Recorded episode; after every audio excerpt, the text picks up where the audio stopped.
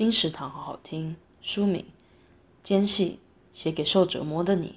作者：平路。人生是功课，疾病是考试。作家平路以文学之笔书写疾病，细细剖析自己，从得知罹癌开始，到逐步面对疾病的种种关卡，并渐渐找回内心的安定。平路说：“经过困厄，我更加确定，在载福载沉的时刻，阅读陪伴我，支持我，启示我。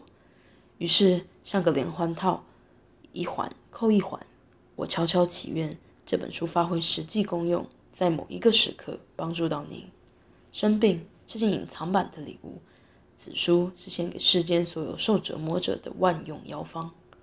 间隙写给受折磨的你，由时报文化出版，二零二零年十一月。金石堂陪你听书聊书。